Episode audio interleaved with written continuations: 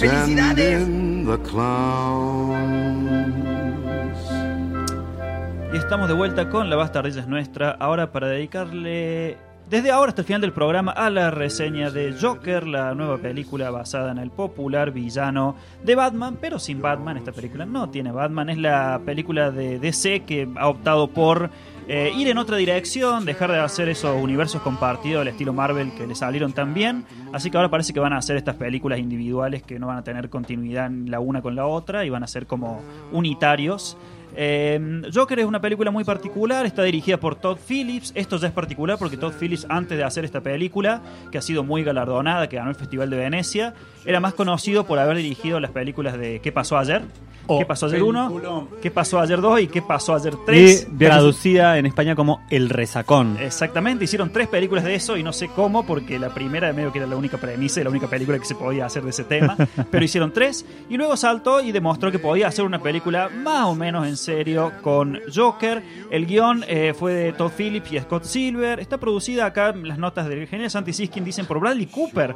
Bradley Cooper está produciendo esto y 20.000 O sea, cosas sí, más. Está, está Todd Phillips, otra gente más que no conocía y Bradley Cooper. Eh, debe ser una producción fantasma como esto de que le pone un poco de plata o un par de contactos y le ponen el título porque no sé qué, qué estaba haciendo Bradley Cooper en esto. Che, ¿querés hacer una película? Bueno, dale, firma acá. Son cientos, mil- son santos millones. Es una película que cuenta la historia de origen del personaje, lo cual también al principio fue recibido con un poco de críticas, porque una, un- por lo menos en los cómics y en varias de las producciones, una característica identitaria importante del personaje es que no tiene como un origen fijo, su origen se ha presentado como de múltiple choice, múltiples versiones, y su identidad medio oculta, principalmente en el caso de producciones como Dark Knight, en donde el Joker directamente no tenía un origen y siempre contaba una historia distinta con respecto a su surgimiento. Acá nos presenta que la identidad primigenia, eh, primaria del Joker es un personaje llamado Arthur Fleck. Arthur está interpretado por el genial Joaquín Phoenix, que casi todo lo que decide emprender y actuar lo hace muy bien. Y seguramente construyeron esta película para que no tenga nada que ver con superhéroes, porque si no, Joaquín Phoenix no lo iba a hacer. Le dijeron, no, no, ponete el- la pintura de payaso, que en realidad esto no es de superhéroes. Te, te es- aseguramos, Joaquín, que no es de superhéroe. no Va a poder bailar un montón. Va a poder bailar un montón. Y fumar Eh, todo el Y tiempo. fumar, y fumar. hacer todas las cosas que se podían hacer en 1981, que es donde está situada esta película, más o menos en la época de Taxi Driver. Sigue este personaje Arthur Fleck, que es como un fracasado, eh, un poco antisocial, que no se sabe conectar con las demás personas, como Robert De Niro en Taxi Driver. Eh, vive en una ciudad que está como en una huelga de basura, toda mugrienta, un, un ambiente muy cínico, muy peligroso, cargado de violencia e insatisfacción, así como Taxi Driver. Este, eh, ¿A dónde quería ir con esto? Ah, nada, nada, nada, nada. Aparece el protagonista de Este, Taxi Driver. El personaje eh, vive con su madre en una relación un poco tal vez incestuosa, la cuida, es una mujer enferma.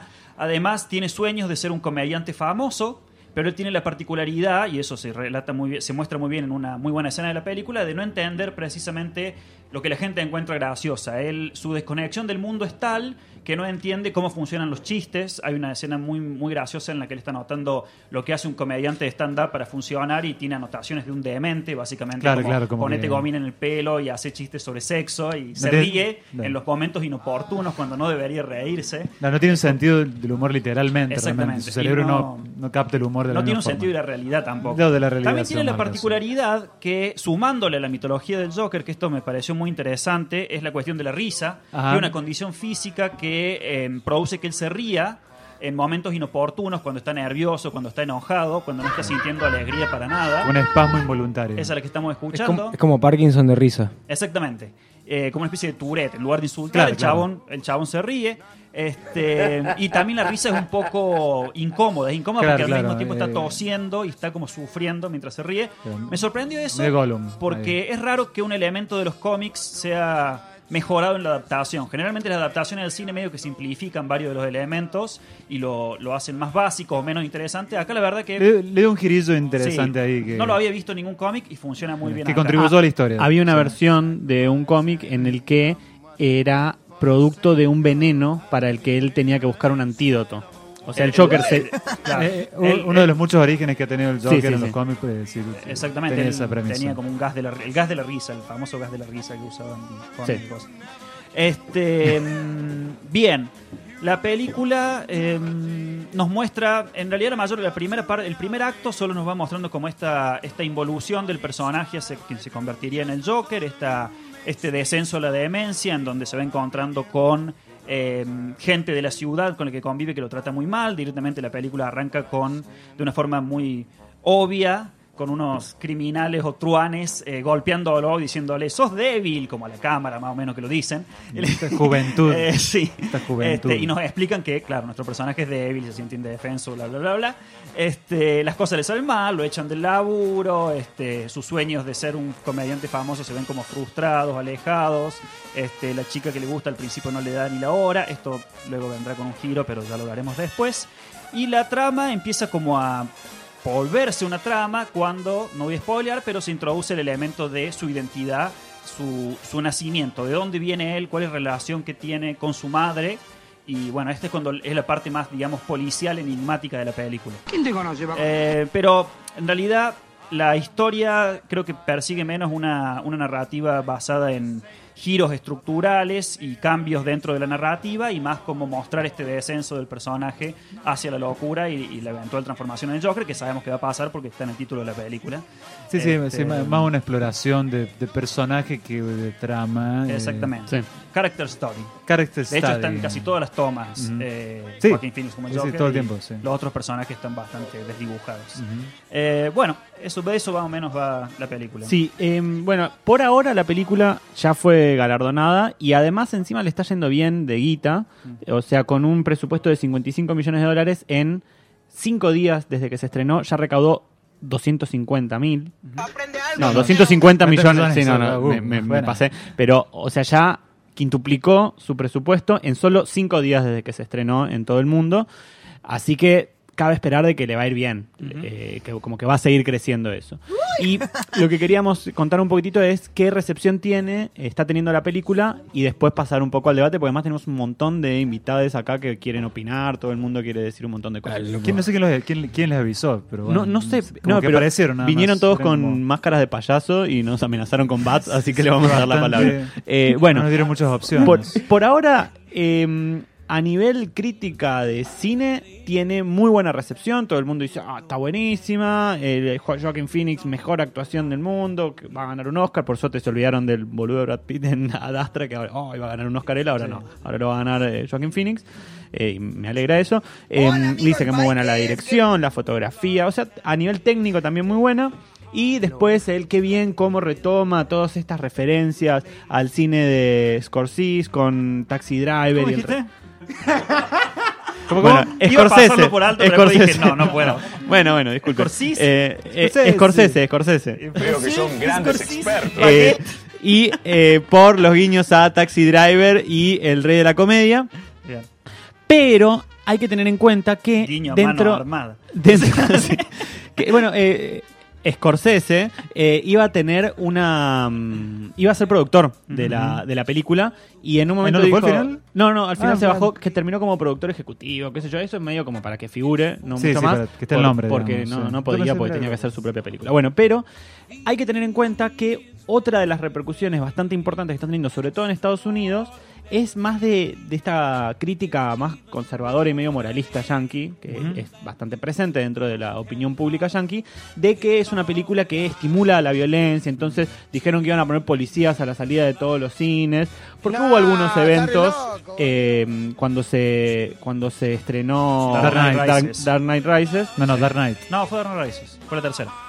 Ahí hubo el tiroteo. Fue ter- sí, en Aurora, eh, un pibe entró a un cine y tiroteó a mucha gente. Tenía Ah. el pelo teñido de rojo, Rojo, y sí. después como que se devino en que estaba disfrazado de Joker. Sí, no, no, estaba disfrazado de no, Joker, no. pero... Ah, bueno. pensé que había sido con. bueno, pero entonces to- todo está esca- escándalo, ¿no? Con esta película. No, no, no va a estar claro, va, va a hacer que los espectadores y las espectadoras se identifiquen con un criminal, con un psicópata que quiere hacerle daño a la sociedad, eso está mal, y entonces hay que, no puede ser apta para todo público. Bueno, igual ya no es apta para todo ¿Eso público. Dijo tu abuela? Eh, no, no, pero eso posta es lo que, lo que es como Nico uno, Guglielmone en el piso. es como Yeah. una es como una opinión muy fuerte en, en medio yankees y una opinión pública yankee Que la verdad que es una hipocresía absoluta porque hay tiroteos todos los días, aunque no se estrene ninguna película de Joker. Sí. Eh, pero bueno. Eh, y bueno, otra cosa también que se destacaba, se destaca en, en ciertas recepciones y críticas que vi, es eh, como el Joker como película que visibiliza el conflicto social y la, la injusticia de una sociedad eh, eminentemente injusta. Eh, Michael Moore hizo una, una publicación que Qué raro, se, replicó en muchos lados, interesante para leer, acerca de que dice, justamente discutiendo con esta crítica conservadora, dice al revés, todo el mundo tiene que ir a ver esa película, tienen que ir a ver los padres con sus hijos para eh, entender cómo funciona eh, una sociedad en donde el, el Estado te está destruyendo. Ah, a fa- a favor. Sí, sí, sí, a favor. el dinero de Warner. Sí. Pero gracias, Warner Brothers. Bueno, nada, entonces ese, ese es como el marco de cómo, cómo tiene, qué, qué recepción está teniendo, a todo el mundo le gusta. Y ahora La Bastardilla es Nuestra va a hacer su propia crítica con invitados Nico Gugliel- no sé cómo es su apellido. bueno, no, y una Guglielmone. invitada sorpresa que no quiere decir su nombre. Así que bueno. Invitada misteriosa en la bastardilla es nuestra. Surprise. La vamos a llamar. Señorita X. Va a ser un misterio hasta que Bueno, deje de serlo. Hasta que deje de serlo, sí. Eh, bueno, gente, ¿qué les pareció Joker 2019? Antes que hagan de nuevo Joker 2025, porque ahora van a hacer remake de cualquier cosa.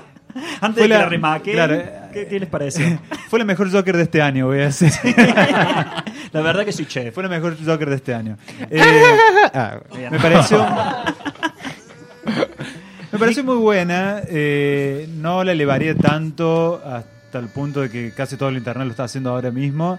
Eh, creo que eh, la performance de Joaquín Phoenix la eleva realmente muchísimo. Y la actuación de él me pareció por momentos hipnótica casi, ¿no? Porque eh, yo con mi, mi déficit de atención. No es raro que en una película de. No es raro que una película de Marvel, ponele de pronto me ponga a pensar, ah, hizo esa cosa de ese vez que vi ese cómic. ah". En ese momento no me pasó esto. Estaba muy concentrado en lo que hacía Joaquín Phoenix y realmente es una peli para el actor realmente, ¿no? Creo que realmente la, la pensaron para, para él y bueno, me encantó que fuera bastante eh, con los pies en la tierra y no se dejara llevar realmente por lo que es eh, el hacer una peli de cómics hoy en día, ¿no? Eh, no sé si va a ser tan memorable de acá a unos años como la de Heath Ledger, que hasta hoy se menciona como eh, una de las mejores representaciones del Guasón. No sé si va a quedar ahí tan, tan icónico y tan mortal. O como la de Jared Leto. ¿Cómo? Como la de Jared Leto. O, o- o tan bastardeada como la de Jared. Leto, digamos, ¿no? ¿Qué? El pibe este de 30 Seconds to Júpiter, Ah, no sé. El bro. Ah, acá, la invitada sorpresa. Dígalo al micrófono. secreta. Si tiene algo que decir, dígalo al micrófono. Ahí va. Está re bueno Jared Leto, así Ah. lo digo. Bueno, gracias por. Con eh, esos tatuajes. Esos tattoos de, de risas y vampiritos So y murciélaguitos así. Eh, Todd Phillips eh, creo que es, eh, es un director muy competente también, o sea, de- más allá de las de Hangover también uso- hizo otros grandes éxitos como eh, Viaje Cens- Censurado Mm. y empezó a meterse un poquito en el drama con eh, esta con el Jonah Hill y, y el del Cuatro Fantástico War Dogs, ¿te acordás? Ah, sí, que venden armas. Ese es de él. Ese es de él también, fue como la primer eh, metida de pie ahí en, en terrenos un poquito más dramáticos, ¿no? Ajá. Ni idea cómo pegó semejante peli ahí apadrinado por, eh, por Scorsese. Realmente no sé cómo llegó a, a hacer esta peli, ¿no? Pero bueno, no es tan raro ver que le den pelis de superhéroes a directores más indies, como ha pasado en, mucho en Marvel, así. O de comedia. O de comedia también, así.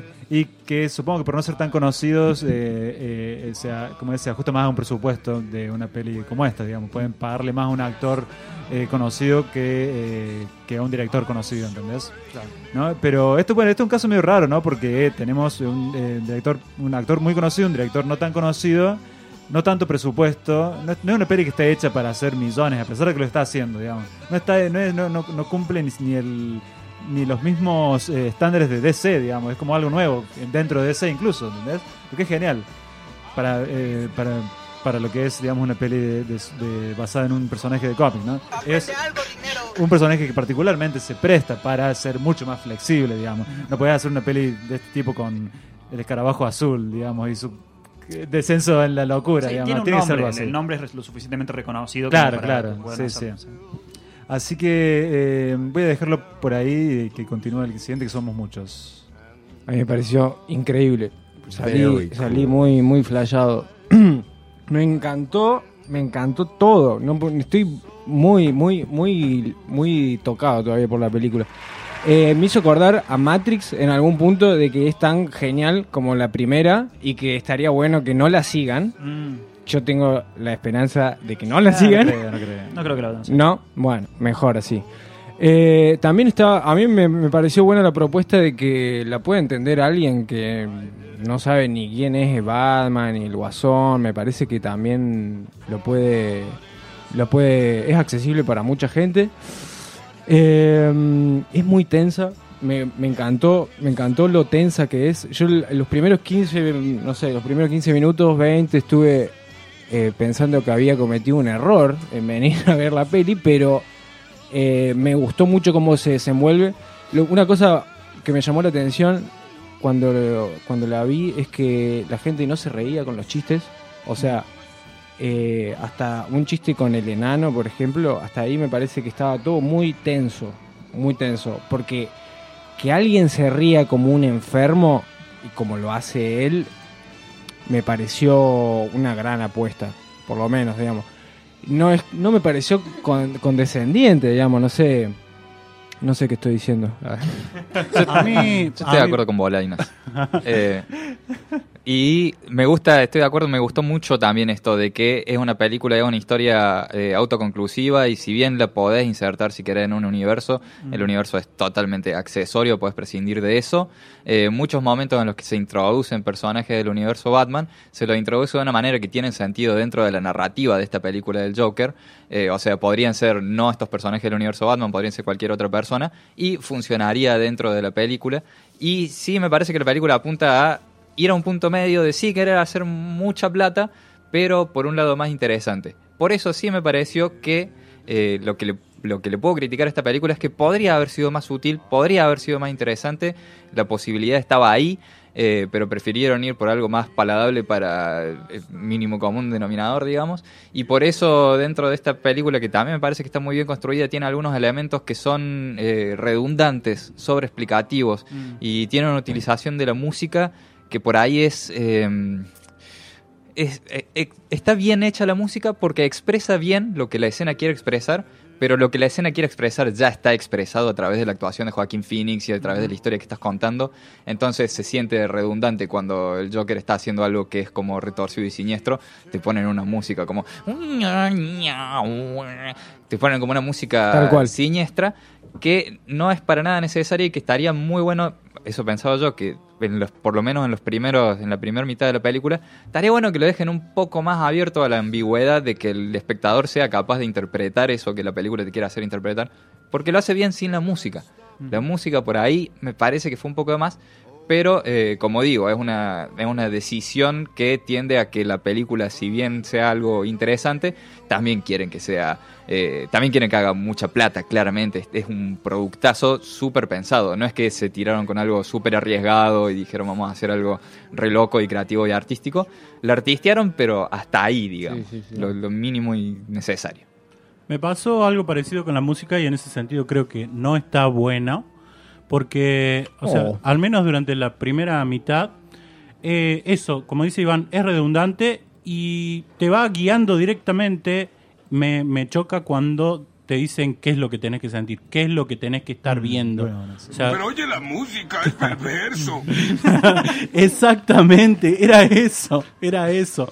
Este, muestran una escena así como él va caminando por la calle y una música muy ominosa, muy oscuro el urbe, y decís, bueno, yo sé, sí, siento que este personaje está torturado y qué sé yo, pero él ya lo hace con la actuación y ya eh, tiene un, un filtro fotográfico que ya también te va reflejando eso, a su vez también cómo te muestra la ciudad y ese, escena- ese escenario mm, completamente caótico en el que están inmersos y lleno de mugre, basura y violencia entre la gente. Sí. Eh, a mí yo creo que la película funciona mejor. Eh, me pasaron varias cosas, como que primero me gustó, después no tanto, después algunas partes. Creo que lo que funcionó mejor para mí fue todo lo relacionado a la parte que se centraba, que por suerte la mayor parte de la película, que se centraba en en el personaje del Joker, de Arthur Fleck. Eh, toda la parte que se relaciona con él y su problema de salud mental. De hecho, hay un, hay un muy buen momento en el que se menciona el problema de el recorte de presupuesto a tratamiento para mm, pacientes neuropsiquiátricos. Es, es una forma sutil, lo hacen en un momento y creo que, creo que funciona. La gente creo que se quejosa. podría explorar un poco más eso que no lo hizo la película y con eso se quedó un poco corto, pero me parece que hasta donde lo hizo para mí funcionó.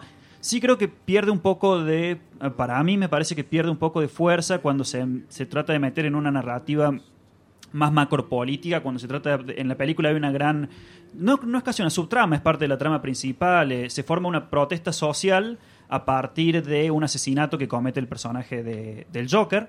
Eh, a mí me pareció que la forma no está mal, esto de, la, de esta, esta especie de, de protesta social que se genera es, es un elemento interesante. Sí me parece que se desarrolló de una forma un poco acelerada. Eh, me parece que hay poca mención de que se está gestando este movimiento político hasta que el Joker hace algo Y y de de pronto tenemos sí. miles de personas con máscara de payaso diciendo muerte a los ricos y contra el sistema. Eh, me parece es una forma un poco simplista de, de ver lo que es un movimiento social y la, y la construcción de esta problemática. Entiendo por qué en la película está hecho así, porque generalmente en este tipo de ficciones está simplificado. Tuvo un problema similar con, eh, no sé, Dark Knight también, que también está representado la protesta social de una forma bastante chota. ¿Cómo? En vez, de- en vez de Vendetta. En vez de Vendetta no pasa, no, no te quedas con esa sensación. No, en vez de Vendetta, de hecho, hay una, hay un- este, en vez de Vendetta está bastante situado. Estaba justamente pensando en ese ejemplo porque Lemmy, otra vez que hablamos de- del Joker, vos lo habías planteado. En vez de, de Vendetta, hay un hecho eh, fundacional para esta protesta social y para esta rebelión que tiene que ver con un atentado en una escuela. Es como que hay, hay una protesta por algo. Acá me pareció que medio la protesta era como una protesta medio adolescente, en el sentido de que lo que un adolescente cree que es la protesta Y social, es porque que es la ciudad está sucia. fuck the system. Salir a hacer el No, quilombo. Eh, Salir a hacer quilombo. Me, me pareció que era una forma bastante simple de, de trabajarlo. Prepárense que Nerea. Nuestra invitada acá se viene así, nos va a pegar una cachetada a los dos. Y en dos Ahora. segundos va a poder eh, Uno, dos. refutar todo lo que sus digo. cinturones. Uno, dos, ya está. Este, sus cinturones. ¿Qué más? Eh, con respecto a... No, nada de eso. Me parece que la demás parte de la película funciona. Eh, Hay un giro al- hacia la mitad bastante predecible que tiene que ver con la condición mental del personaje principal, que lo ves venir de, de tres cuadras. Este, pero bueno, más allá de eso, creo que lo que ya hemos dicho todos, que la actuación de Joaquín Phoenix es lo que destaca y eso está muy muy bien. Eh, los pequeños gestos, las pequeñas sutilezas, los pequeños movimientos, me parece que funcionan a la perfección. Y me parece que si esta película se va a llevar premios, va a ser más que nada por eh, la actuación de sí, Phoenix eh, que por cualquier otro elemento. Eh, Nerea, destruime cuando quieras. Bueno, dale. Eh, básicamente desde una voz de mujer y desde una visión de la película de mujer, eh, tengo que decir que el Ah, va a jugar esa carta. Bien, Voy a jugar esa carta. Y después te juego la carta del movimiento social, no hay problema. Bueno, dale. Eh, banca. Vamos por parte. El personaje del Joker se me presentó a mí como un personaje un tanto falto de virilidad al principio de la película, eh, que va construyendo su masculinidad con el correr del tiempo y con el correr de la trama de la película y termina de, de construirla cuando sucede un hecho clave con su madre en particular. Y ya que spoileaste casi la mitad de la película, me voy a dar el lujo de spoilear esta parte. Eh, Eh, Pausa. Pausa. pausa. Pausa. Eh, aclaramos que si alguien todavía no la vio y quiere... ¿no? Ajá. Bueno, si alguien Igual todavía no vio, lo lamento. Podés decir sucede un hecho con su madre y continuar. Sí, Sucede un sí, hecho sí. con su madre está, en particular en el cual a él le da la libertad por la falta de existencia de ese rol de la madre castradora de alguna manera, en la cual él termina de construir su personalidad viril y masculina. eh, a través también de una- un descubrimiento de que había sido abusado y un par de cosas más, sí, perdón por esa parte, pero era importante. Entonces, eh, ¿qué pasa con este personaje? Se termina convirtiendo en un personaje viril que resignifica de alguna manera para sí mismo lo que sucedió con la protesta social que se inicia en función de los asesinatos. ¿sí? Eh, en particular hay un detalle de la peli en el que hay un discurso de quién va a ser el candidato a alcalde. Franco Macri. Sí. Puede ser, puede ser. Este, que establece que todo un criterio de meritocracia. Eso se puede decir, el Para- personaje es Thomas Wayne, lo podemos Sí, decir porque está en los trailers, está- digamos. sí. Sí, está- bueno, sí. la cuestión es que él establece una cuestión de meritocracia para que las personas puedan formar parte de la sociedad civil, básicamente, y poder quejarse de que la sociedad, de que la sociedad, perdón, de que la ciudad está sucia, está descuidada, de que hay mucha delincuencia y demás. Y obviamente el personaje del Joker se siente mal por eso, y además también coincido con vos, en eso sí coincido con vos, en que hubo un tratamiento muy ligero y por encima de lo que significa la discriminación este, de las personas que no tienen las mismas condiciones mentales que lo que entendemos como normalidad.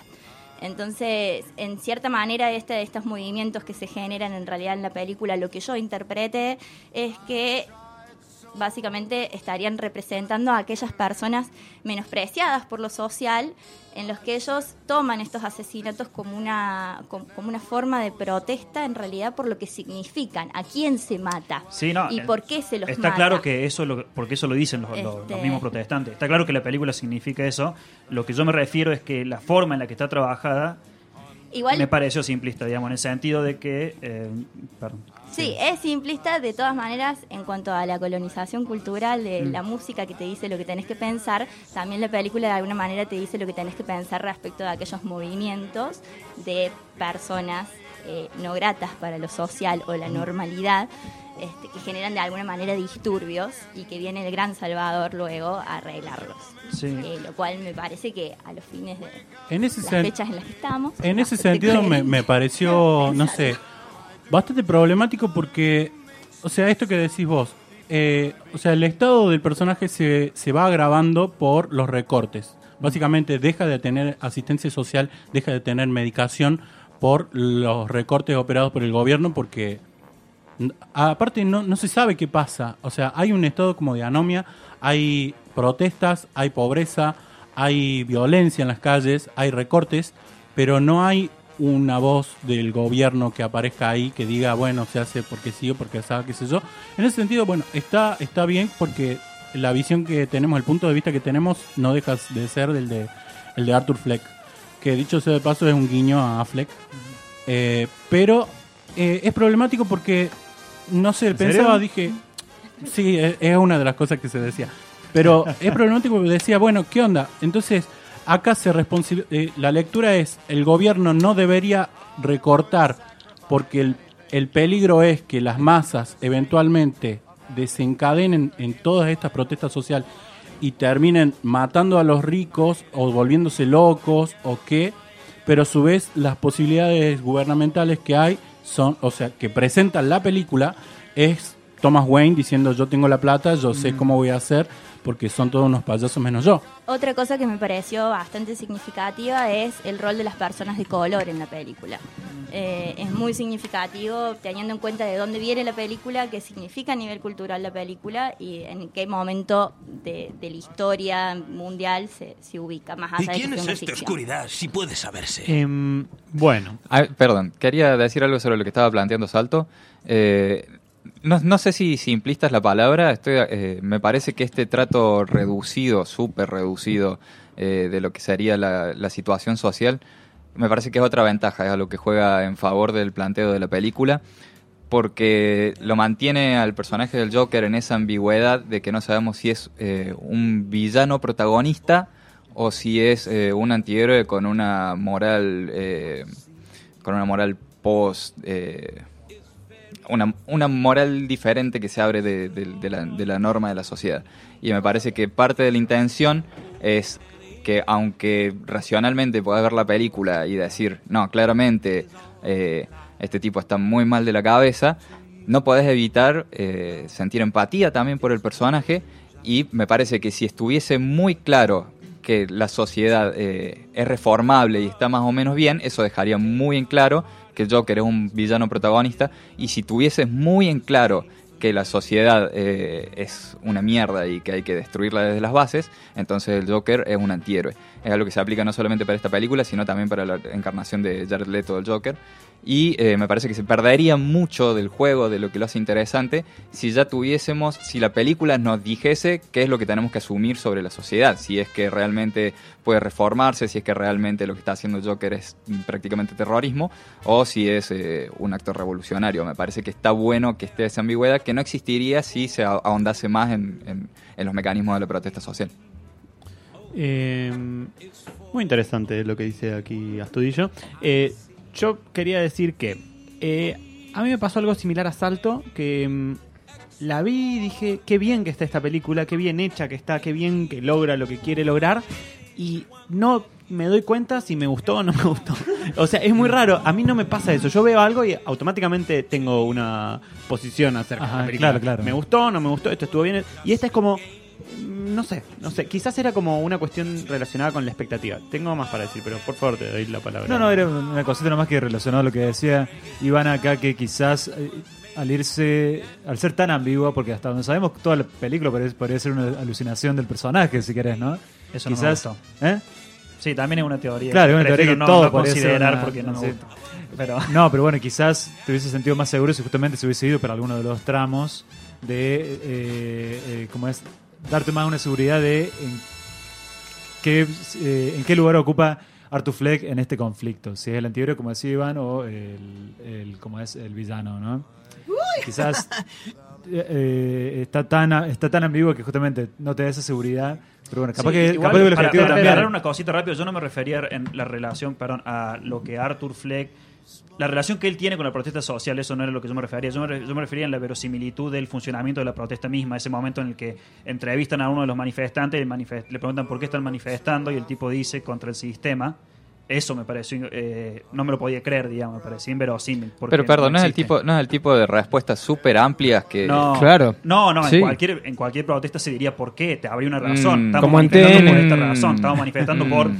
Este recorte en específico. Estamos manifest- en cualquier marcha tiene un sentido político a través de una medida clara. No Siempre. todos Igual los estamos- militantes igual son tan, tan, claro. tan preparados No estamos a hablando, protestar. está claro en la película que no estamos hablando de marchas organizadas por partidos de izquierda, Pero estamos no hablando directamente de saqueos si no, no funcionaría. No, no, no. no. Bueno, em, si bien me pasó esto de como de- me parece está bien hecha, está muy bien lograda, me parece está bien la- como a nivel cinematográfico es, es un producto de mucho mayor calidad que lo que solemos ver en el género superhéroes. O sea, no es una película del género superhéroes. eh, para nada. Em, y por eso también me parece que le podemos exigir más cosas. Eh, entonces, más allá de si me haya gustado o no, puedo valorar que es un buen producto. Y, y bueno, ya en algún momento llegaré a una conclusión de si me gustó o no, quizá la tengo que volver a ver. Pero eh, lo que yo más le quiero exigir es justamente en relación a la dinámica del, conflicto social que muestra. A mí me parece interesante porque está metido en un mundo que es uno de los mundos más reaccionarios dentro de los superhéroes, que es el mundo de Batman. Eh, Batman es un millonario que va y eh, combate contra criminales ultraviolentos eh, en una sociedad completamente descompuesta como es la de, la de Ciudad Gótica, pero me parece que siempre está eh, atada esa criminalidad a la pobreza. O sea, la pobreza está directamente eh, atada a la criminalidad y como espectadores de Batman o como lectores de Batman, nos identificamos con, con Batman. Queremos que Batman gane. Bueno, esa visión de- del, del mundo a a mí me parece como bastante terrible y muy reaccionaria. Y esta película me parece que eh, intenta darle una vuelta de tuerca. Intenta como decir, bueno, entendamos un poco cómo se gesta esa violencia, cómo, qué significa la, criminalidad, qué significa la pobreza, qué significa la salud mental. Eh, pero en lo que me parece que le pifia y termina cayendo un poquitito en, lo mismo de antes, es como en una visión, eso, como muy demócrata del- del- de, la, de la sociedad, en donde la, es re demócrata, o sea, es, es- que es ah, me refiero a demócrata que como del partido demócrata yanqui, o sea, el progresismo yanqui liberal, eh, en el sentido de que las movilizaciones, uno, la película te hace empatizar un poco con que la gente está como el culo y Thomas Wayne es un forro y no sé si puedo decir estas palabras en vivo, pero bueno, ya fue. Calumnias. forro, es un forro. Es un- Thomas Wayne es un forro y eh, uno le, le da un poquito la razón. Se identifica un poco con Arthur Fleck, por más que, bueno, qué sé yo, es el Joker, pero eh, en ese sentido lo problematiza. Pero hay un punto que al final los locos, los criminales, los pobres, los manifestantes, los luchadores sociales son medio lo mismo y hay un algo de irracional dentro de eso. Entonces, no, no se explica que de repente haya un- una gran movilización de gente que de repente está sedienta de sangre con máscaras de payasos y que no, no le importa nada y que lo único que le importa es destruir el sistema de una forma estigmatizante. Porque, bueno, está bien, yo soy zurdo, ya se sabe que en este piso que, que yo soy que yo soy zurdo, entonces eh, me, molesta, entonces me, me molesta Eso que explica sea todo. eh, visto de forma tan eh, burda Lo que como es, eh, como es el- Es el zurdo. el- la dinámica de la movilización y de la lucha social. Bueno, Sos eso, eso era, eso era lo que a mí me gustaría exigirle un poco más y como es demócrata la, la película no puedo. Evidentemente, coincido contigo, eh, es una equiparación entre la locura, la pobreza, la criminalidad. Todo lo malo, lo no deseado es exactamente igual y no hay diferenciación. Son todos malos y todos tienen que ser reprimidos. Yo coincido con que hay un pastiche en donde más o menos todos son los eh, perjudicados por una mala gestión, porque hay basura en las calles, porque los ricos hay que, no sé. Hay un pastiche, hay un pastiche ahí. Pero me parece que lo, lo buenísimo, yo resumiría la peli en, en, en esta frase. Es la historia de un tipo que le va agarrando el gustito al caos. ¿No? Como pensando, gracias, sí, totalmente. Pensando en, en- esa, en esa antinomia, claro. O, o en el Joker en, en función de- del Batman, que Batman era el orden y el otro era el caos. ¿Qué quiero yo? No tengo ni puta idea. Soy un perro persiguiendo un auto. Lo estoy haciendo porque lo estoy haciendo, no hay una razón para eso. Entonces me parece que la eh, la- la- la- lo que están planteando a nivel social por ahí se resuelve si lo pensás como un significante vacío. ¿Qué hizo? El tipo le rajó tres tiros a, a unos forros en un tren y se escapó. Y cualquiera, todos flashearon algo distinto. Porque eso, que fue legítima defensa de última, porque nosotros como espectadores vimos, podríamos decir que hubiera hecho que se cague, que se deje matar, que se deje maltratar. Bueno, le pegó tres tiros a todos y escapó. ¿Qué significa eso? Ni él lo sabe. El Joker no lo sabe, digamos. El- ni siquiera Joker cuando le pasa. Eso hace que él se convierta en Joker. Bueno, No, no, no. eso Él sí sabe lo que le pasa. Él empieza a construir su virili- virilidad a partir de ese momento. Y empieza a decir, nadie me veía y ahora me ven. Para lo mí, dice. se, virilidad, digamos, como que activo, en un sujeto Virilidad activo, alguien que hace un- algo. Un sujeto activo que hace algo. Vos imaginate que este sujeto, este personaje, yo dije recién, falto de virilidad. O sea, hasta incluso se lo presenta como casi femenino cuando baila y demás.